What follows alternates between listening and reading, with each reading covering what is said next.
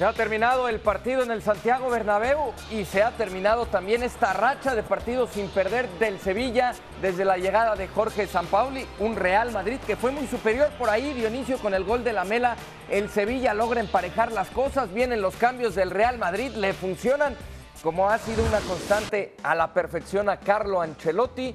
Un gran servicio filtrado de Lucas Vázquez y Rodrigo se la de, perdón, de Asensio para Rodrigo y Rodrigo se la deja a Lucas Vázquez. Ahí se abre de nueva cuenta la brecha para el Real Madrid. En el saludo Michel de nuevo y después el golazo de Valverde. Espectacular la manera en cómo le termina pegando. Y ojo, ¿eh? En el primer tiempo daba la sensación de que el Madrid lo ganaba hasta tranquilo, ¿no? El Sevilla muy poco lo que había mostrado. En el arranque de la segunda mitad empieza a tener el balón el Sevilla, no se lo presta al Real Madrid, logran conectarse Montiel y la Mela, la Mela termina empatando el partido eh, a uno y uno pensaba, bueno, tiene que reaccionar el Real Madrid porque si no le van a terminar sacando el empate, porque en esos momentos era mejor el Sevilla. Y bueno, al final ya lo sabemos 3-1 y aquí antes del arranque del partido, imagínate, Benzema y su balón de oro. de, ahí el comentario, ¿no? De que el Real Madrid necesitaba hacer ese segundo gol para tener mayor tranquilidad en el partido y poder reflejar en el marcador lo que estaba sucediendo en la cancha. Esta es una muy buena anotación precedida del error en la salida.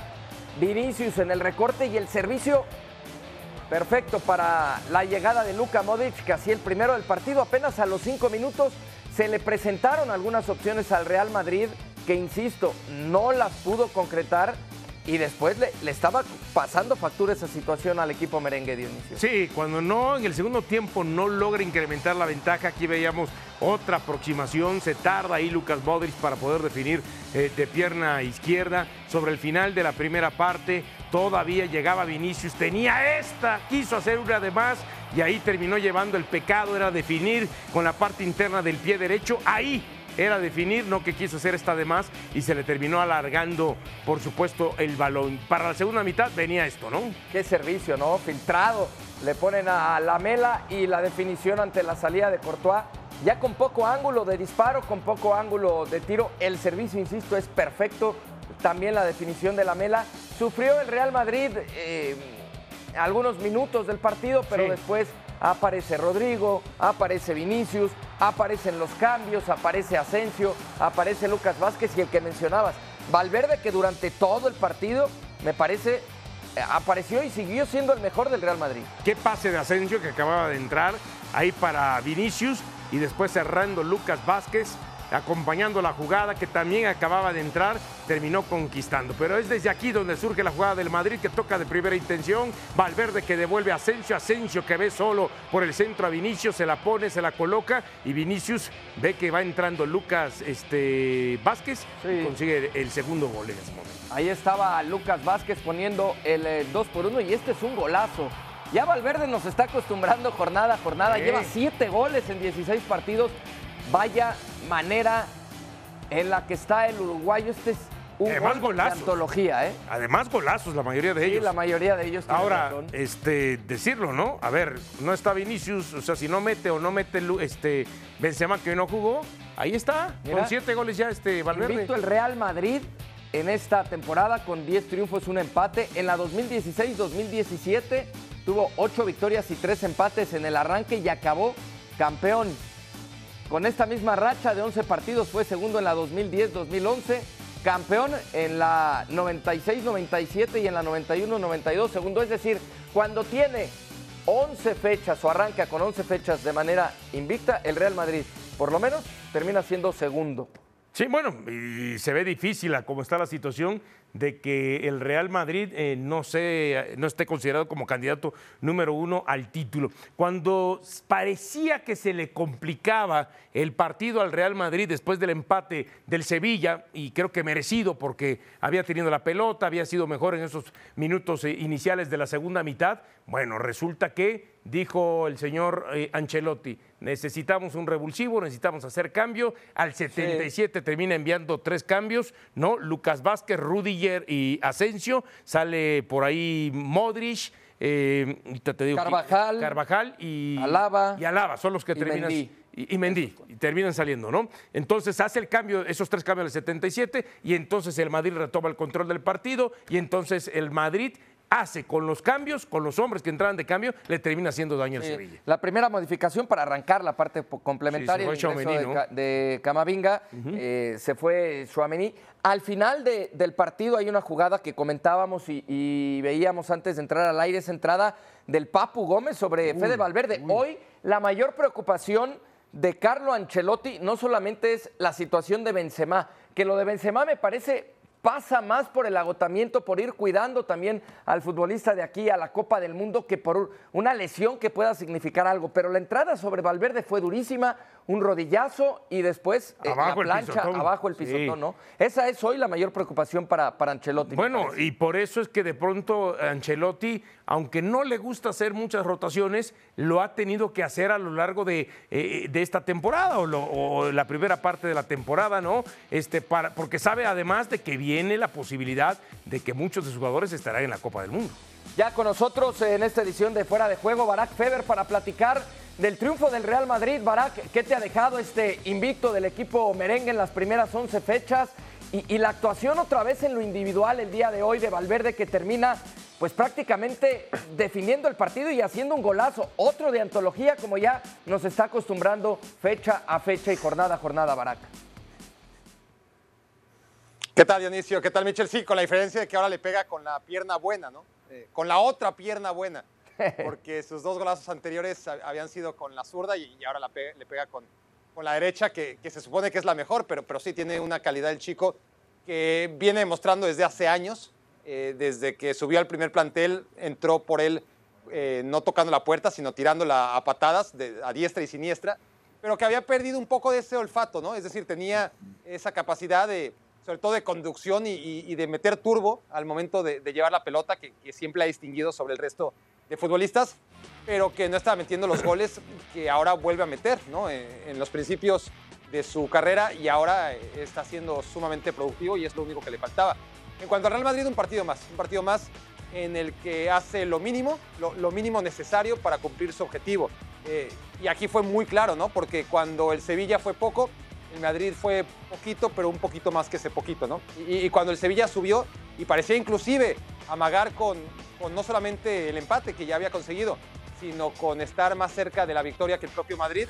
Ahí el Madrid sí que le sube dos rayitas, como si lo calculara, ¿no? Como, como si realmente tuviera todo bajo control y acaba con un par de latigazos, acabando con cualquier asomo de que el Sevilla, haciendo un partido de máximos, esa es la gran diferencia, ¿no? El Sevilla haciendo un partido de sus máximos, no le alcanza para vencer y ni siquiera para dejarnos la sensación de, bueno, en el marcador el partido estuvo parejo el balance del partido sí que fueron dos fuerzas equilibradas, pero el marcador, como suele pasar, no solamente a favor del Madrid, sino hasta con amplitud, ¿no? Como para que no quede duda.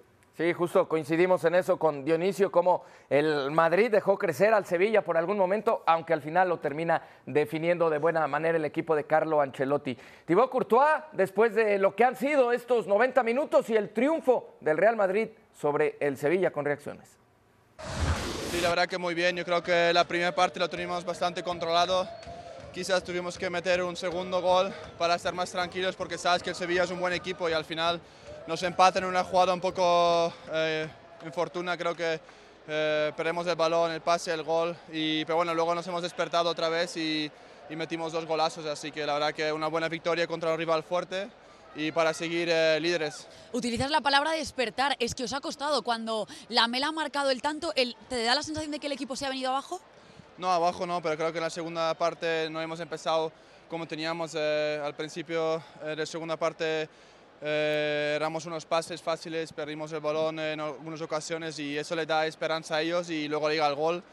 Pero bueno, luego cuando, con los cambios y todo, yo creo que muy rápido eh, hemos dado un paso más y, ahí han llegado los dos goles y luego hemos controlado el partido otra vez. De nuevo Valverde, un golazo, es el tercer partido que marca desde fuera del área. Tú como portero, ¿se pueden parar los misiles de Valverde?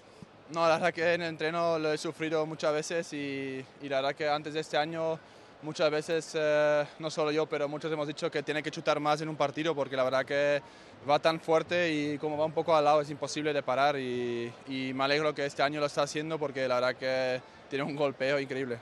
La última, hoy has ofrecido el, trofeo Yassin a, todo el estadio. ¿Cómo ha sido esa sensación de ver todo el cariño de la grada? No, la verdad que es, eh, es muy bonito, es un orgullo haberlo ganado. Eh, junto con toda la afición, con todos los partidos que hemos jugado el año pasado, así que la verdad que como madridista es un momento muy bonito estar aquí en el estadio junto con Karim que ha ganado el balón de oro eh, y la verdad que es muy bonito. Courtois, que ya lo decíamos, mostraba ese reconocimiento de Dionisio previo al partido, lo mismo que Karim Benzema. Eh, mucho se ha hablado de este Real Madrid de, de Benzema, de Courtois, eh, de Modric, de Kroos, ahora de Valverde. Eh, pero ¿cuánto mérito tiene un técnico como Carlo Ancelotti que hace los cambios necesarios en el momento preciso? Y hoy, una vez más, le vuelve a salir esta situación a Carlo Ancelotti, tan es así que el propio Courtois lo termina reconociendo, ¿no? A partir de los cambios, eh, eh, el Madrid es otro. No, y no solamente hablemos de los cambios, o sea, hay que recordar que es cierto, han habido algunas adhesiones en estos dos años que tiene eh, Ancelotti, pero antes podemos decir que la base del equipo sigue siendo la misma. Y con Ancelotti terminó funcionando, por lo menos consiguiendo resultados, cosa que en el último año ya con Zidane le costaba mucho trabajo. Más allá que, que bueno, que se metió hasta instancias finales de, de Champions con Zidane, creo que semifinales, eh, si no mal recuerdo, semifinales o cuartos, y después el título que terminan perdiendo contra Semis. el Atlético semifinales contra el Atlético eh, de Madrid, parecía que en algún momento podían darle alcance al equipo del Cholo Simeone. Entonces él ha potenciado a este equipo, a esta base de jugadores. Después llega Galaba, llega Rudiger, eh, llegan algunos más, este, y él los hace jugar. eh, a ver, bien de acuerdo a lo que él pretende, porque este equipo no es que juegue brillante, no es que sea lúcido, pero... ¿Este Madrid? Eh, Sí, este Madrid, pero es efectivo. Hoy da la impresión que en relación al torneo anterior, sí vemos algunas... Tercer partido consecutivo, Sí. Dionisio anotando tres Sí, goles. sí vemos algunas cuestiones de que quizá sí es más protagonista en relación a, esa, a esa cuestión. Pero cuando tú me hablas, el Madrid es, sí, y de Ancelotti también, porque él, él es el que le ha sacado el provecho otra vez a estos jugadores. Sí, entiendo que los primeros triunfos de esta temporada por ahí, Barak, fueron eh, también por la mínima diferencia, pero ¿cuánto eh, mérito le ves tú a, a Carlo Ancelotti con este Real Madrid? Porque eh, viene siendo ya diferente el Real Madrid que terminó la campaña anterior ganando la Liga y ganando la Champions, a este Real Madrid que se ve muy superior quizá también por lo poco que han ofrecido los rivales. Sí, e- eso hay que, que tomarlo en cuenta, pero, pero sí es un tema en el que el Madrid siempre parece autorregularse. Y eso seguramente a mediano o a largo plazo, e incluso a corto plazo, es excelente, ¿no? Porque, porque va sumando de tres en tres. Claro. Dejó escapar dos puntos contra el Osasuna. En la Champions, eh, dos puntos contra el Shakhtar. Eh, pero todo lo demás ha sido de tres en tres en tres en tres. Y la mayoría de las veces, a diferencia de la temporada pasada, como tú dices, ganando con solvencia. Pero como yo ya comenté también, es una solvencia un poquito engañosa, basada en, latigazos en momentos importantes, en que el Madrid no perdona los errores de sus rivales y los rivales sí suelen perdonar los errores del Real Madrid. Hoy, por ejemplo, un pase muy malo de Chouameni acaba en una llegada de gol, no solamente quedó en eso, en una llegada de gol del Sevilla. En cambio, el error de Montiel, 1-0 para el Real Madrid. El error de Mir, mira que, que el pase de Mir fue en- ya eh, cerca del área de, de Courtois. Aún así, lo aprovecha el Real Madrid, contragolpe y, y gol. Esa es una de las grandes diferencias, ¿no? Eh, que, el Real Madrid tiene golpeo y que sus rivales hasta ahora no lo han tenido. Pero ya lo vimos la temporada pasada, inclusive contra rivales que, tienen un arsenal mucho mayor, el Madrid se las arregló para meter más goles de los que ellos eh, le metieron. Es un Real Madrid que estoy de acuerdo co- con, con Dionisio, no me parece brillante, pero tiene momentos de brillantez. ¿no? Eh, a veces se confunde una cosa con la otra, tiene momentos de brillantez. Eh, contra el Elche, por ejemplo, que es otro tipo de rival, que es el peor equipo de la Liga Española, ahí sí vimos un Real Madrid brillante principio a fin. Fue excepcional. Hoy vimos un Real Madrid brillante cuando necesitó ser brillante. Y es más, si nos recordamos los goles que le anulan al Real Madrid contra el Elche, o sea, los dos goles, a ver, entiendo, entiendo la dificultad. Rival. Sí, entiendo la resistencia al rival, no es mucha, pero a ver, son toques de primera intención, haciendo paredes por el centro que no habitualmente se, se- se- exactamente, brillante en esos momentos, que no habitualmente se le ve y que además hay que establecerlo. Cuando dice, no, es que Ancelotti no trabaja, no, Ancelotti sí trabaja. Era brillante este contragolpe. Y ¿no? bueno, y es parte Real del trabajo de. Ancelotti. Asensio que recién ingresaba al partido, Barak, que pone ese servicio filtrado y después el pase, ¿no? La asistencia, porque viene mucho mejor ubicado para que Lucas Vázquez haga el eh, dos goles por uno. Muy bien lo hace Vinicius y termina habilitando a Lucas Vázquez, que también había reingresado al partido. Yo, yo destaco también lo que mencionas, eh, Barak, esta situación en la que el Real Madrid aprende también a dosificar un poco los esfuerzos, porque ojo, viene una Copa del Mundo en medio y vamos a ver eso qué tanto le puede afectar al Madrid, Ancelotti y a todos los equipos de la liga y de las ligas en el mundo.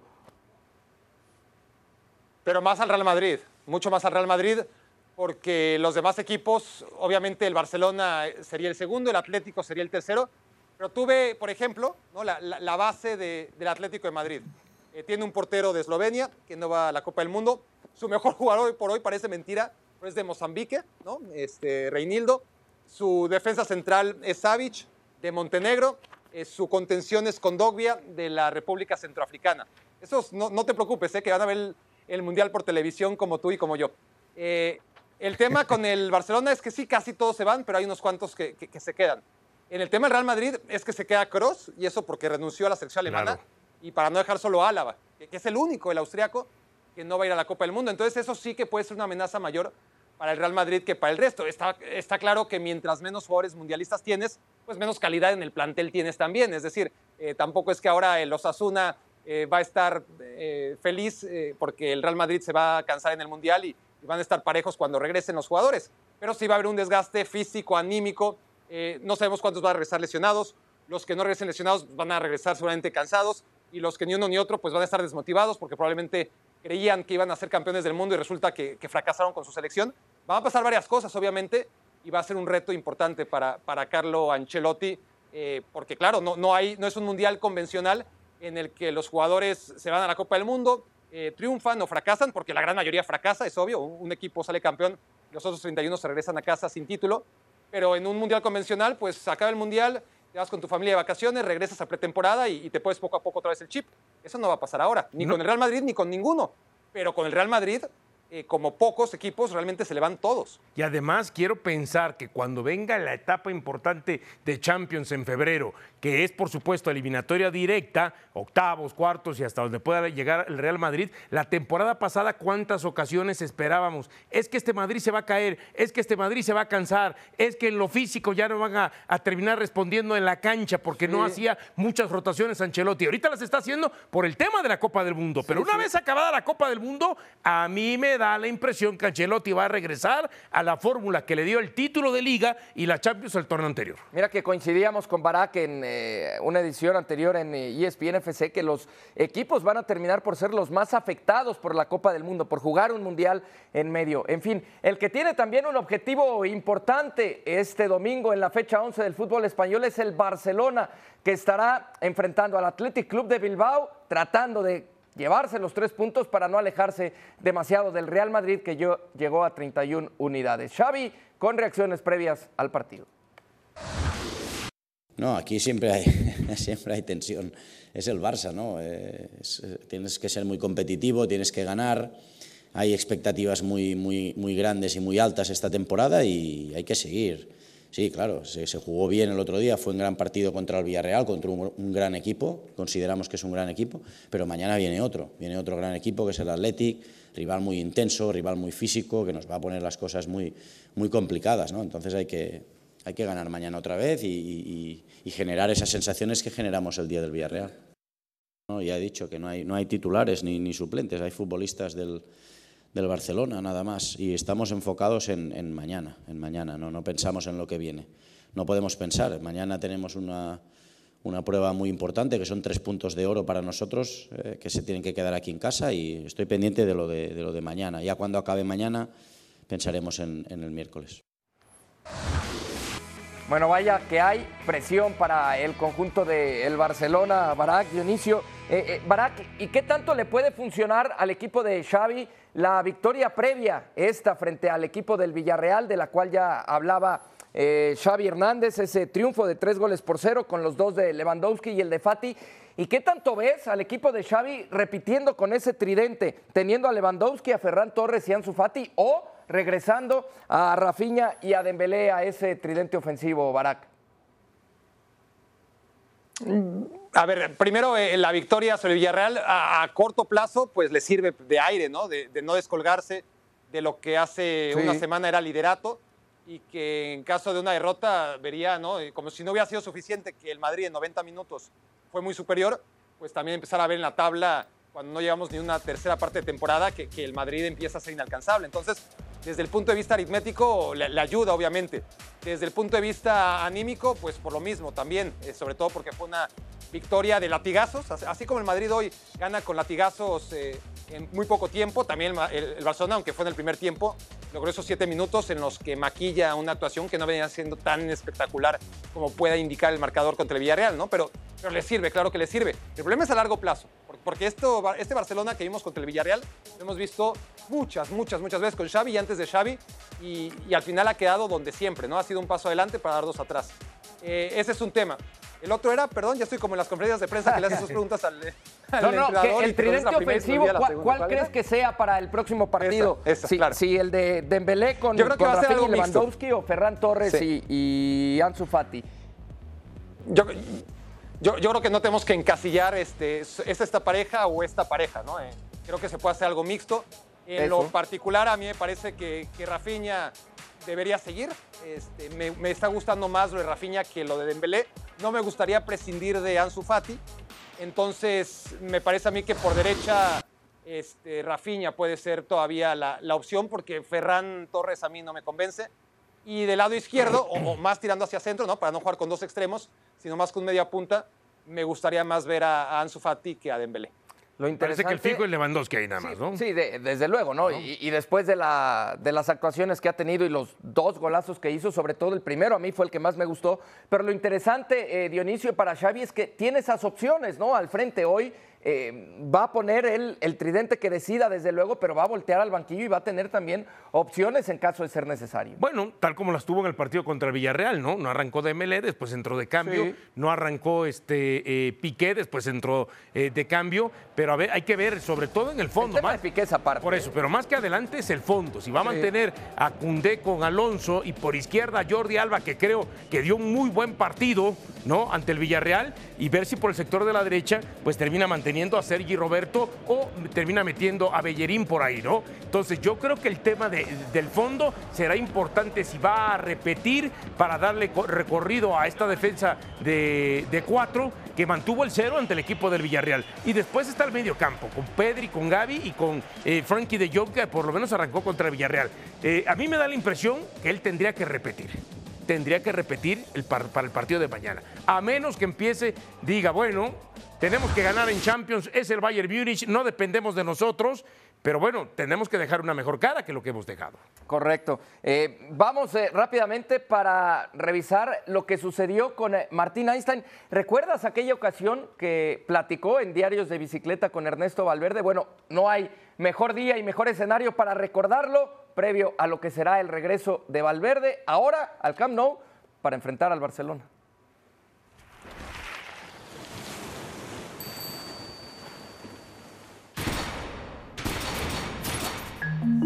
Hoy arrancamos Diarios de Bicicleta en esta sala de cine en Bilbao, porque aquí se celebra el Thinking Football, un festival de cine organizado por el Athletic, un club que entiende que fútbol y cultura pueden irle de la mano. Nada es casualidad en el Athletic. Quien hoy entrena al primer equipo de fútbol masculino entiende y defiende esta forma de ser. ¿Están peleados esos dos conceptos? Siempre ha habido un distanciamiento entre lo que es la- el mundo de la cultura y el mundo del fútbol. Si te gustaba el fútbol es que eras un zoquete. Ahora ya esto ha cambiado. Y Valverde ha sido uno de los agentes de ese cambio. Estudié para ser... para, para Fotógrafo. fotografía. Un entrenador que viaja con su cámara buscando. ¿Qué intentas mirar? ¿Qué es lo que te seduce? No ser demasiado complaciente, ser un poco más crudo en determinadas Más provocativo. cosas. Quería que hubiera más tensión en las fotos. ¿Cómo fueron estos dos años y medio de estar eh, lejos de los banquillos después de haber estado dos décadas pegado al trabajo de, de entrenador? No he tenido esa morriña que tienen siempre los entrenadores de, de querer meterte rápido en, en el mundo del fútbol una vez que lo dejé. Yo tenía ganas de parar, ¿Qué recuperaste en ese tiempo? querían hacer una exposición con mis fotos y la verdad es que la experiencia ha sido muy bien. ¿El hecho de que el club sea así te sedujo a, a volver? Es un club que, que, a cualquiera le gustaría entrenar, que una de las fortalezas que tiene, por ejemplo, el hacer que todo el mundo se sienta partícipe de una idea, sentirse dentro de, de algo que es especial, está todo el mundo empujando en el mismo sentido. ¿Qué es lo que tiene de especial esta vez? Un grado de cohesión interna dentro del equipo y entre todos los estamentos del club que se nota. Me encanta este cartel. Soñar, sí, sí. Además lo pusieron aquí a posta. ¿Hay espacio para soñar? Eh, lo que no hay espacio es para no dejar de soñar. Está bien eso.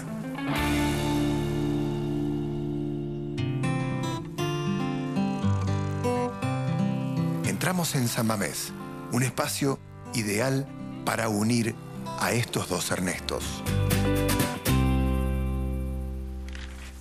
Muchas veces llevo la cámara cerca en el autobús. Además, yo tengo siempre una visión privilegiada, ¿no? porque voy el primero. Esta es una foto que hice en Sudáfrica, un partido amistoso con el Barcelona. ¿Qué te llama la atención? La pregunta es qué, nos- no- qué es, lo que ¿Qué no no? te, qué es lo que no te llama la atención. ¿no? La gente está aquí gritando, la gente está contenta, esto como una celebración.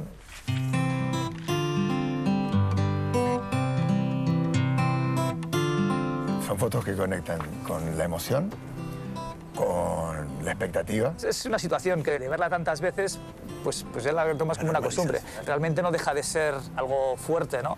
Oye, muchas gracias por dejarnos entrar un poco en tu mirada y en, y en- y en comprender desde dónde mira Ernesto Valverde. Gracias a vosotros. Muchas gracias. Un entrenador y un club hechos a imagen y semejanza, en donde fútbol y cultura se dan la mano. Esto es Diarios de Bicicleta. Nos vemos en la próxima. La entrega de Martín Einstein y un entrenador, eh, Dionisio Ernesto Valverde, que ya se especula incluso después de la Copa del Mundo, si Luis Enrique, que es lo más seguro, deja de ser el técnico de la selección española, es uno de los candidatos.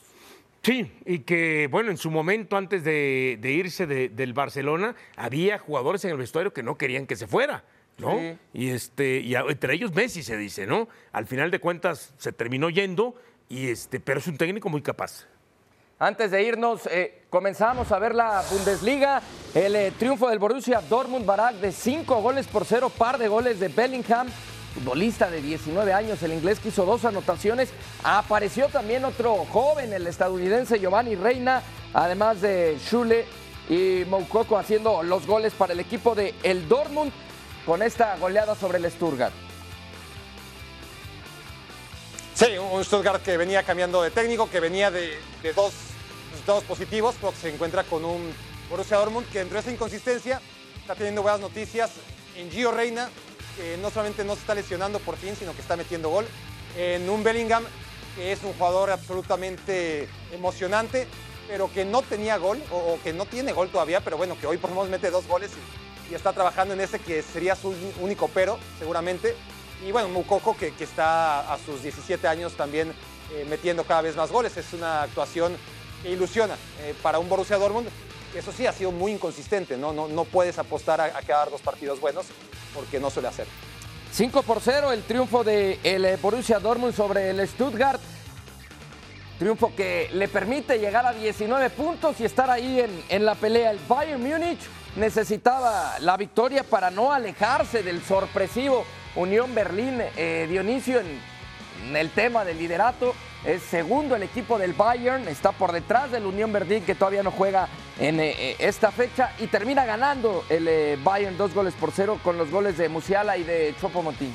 Sí, aquí vemos el primero y a 20 minutos después eh, vendría Chupo Motín justamente para establecer el 2 a 0. Se fue el 2 a 0 ya definitivo, victoria de visitante eh, con un técnico que eh, ahí está todavía, ¿no? En el ojo de- del huracán, como que todavía no genera la confianza más allá de que esta victoria lo pone a un punto de Unión Berlín. Correcto. El, el Bayern terminará llevándose, Barak, la, la Bundesliga o va a sufrir esta temporada? No creo que sufra, honestamente. Partido a partido es un equipo dominante, es un equipo que suele jugar bien, que tiene cosas que mejorar, pero, pero que tiene, por ejemplo, un Musiala que, que está en un momento brillante, que, que dos de sus jugadores principales, como Mané y Sané, hoy no fueron titulares y no importa tanto. Si el líder fuera otro, te, te la creería, ¿no? Que, que podría ser más difícil para el Bayern Múnich.